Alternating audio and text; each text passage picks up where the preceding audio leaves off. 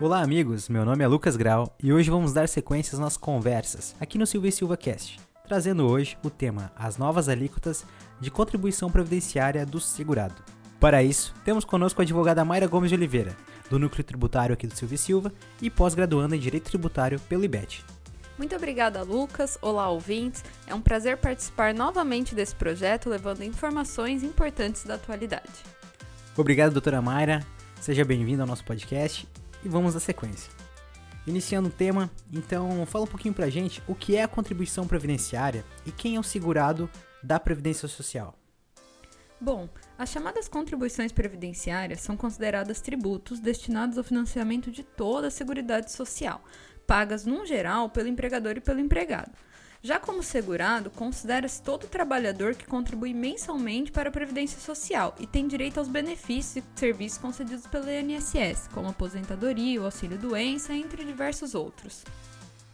Certo. E como é calculada essa contribuição do ponto de vista do segurado? É feito um desconto sobre o salário percebido pelo trabalhador a título de contribuição previdenciária. Eram três os percentuais aplicados conforme a faixa de renda do empregado: 8, 9 e 11%, sendo calculado sobre todo o salário. Entendi. E foram esses os percentuais então alterados pela reforma da Previdência? Exatamente.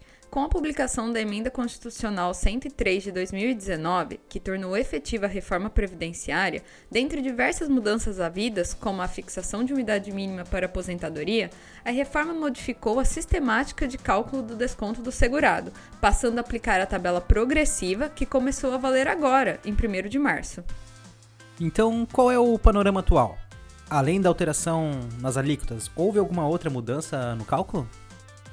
A partir de março de 2020, as alíquotas serão de 7,5%, 9%, 12% e 14%, constituindo uma tabela progressiva de realização, agora calculado sobre cada faixa de salário.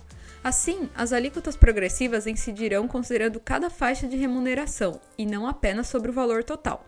Por exemplo, um trabalhador que recebe até um salário mínimo por mês terá alíquota de 7,5%.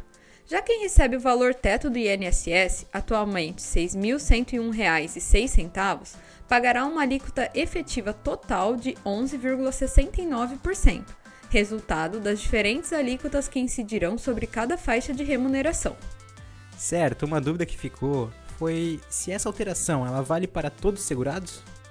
Não, as novas alíquotas valerão apenas para os contribuintes empregados, inclusive domésticos, e para os trabalhadores avulsos, em nada modificando para os trabalhadores autônomos e os segurados facultativos. Também, a contribuição patronal continua sendo de 20%.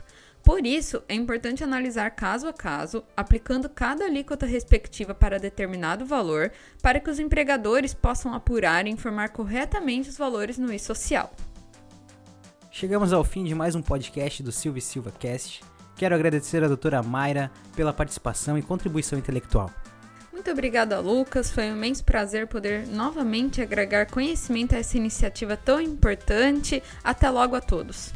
Obrigado a todos os ouvintes. Nos sigam em nossas redes sociais para eventuais dúvidas e sugestões. Um grande abraço e até a próxima.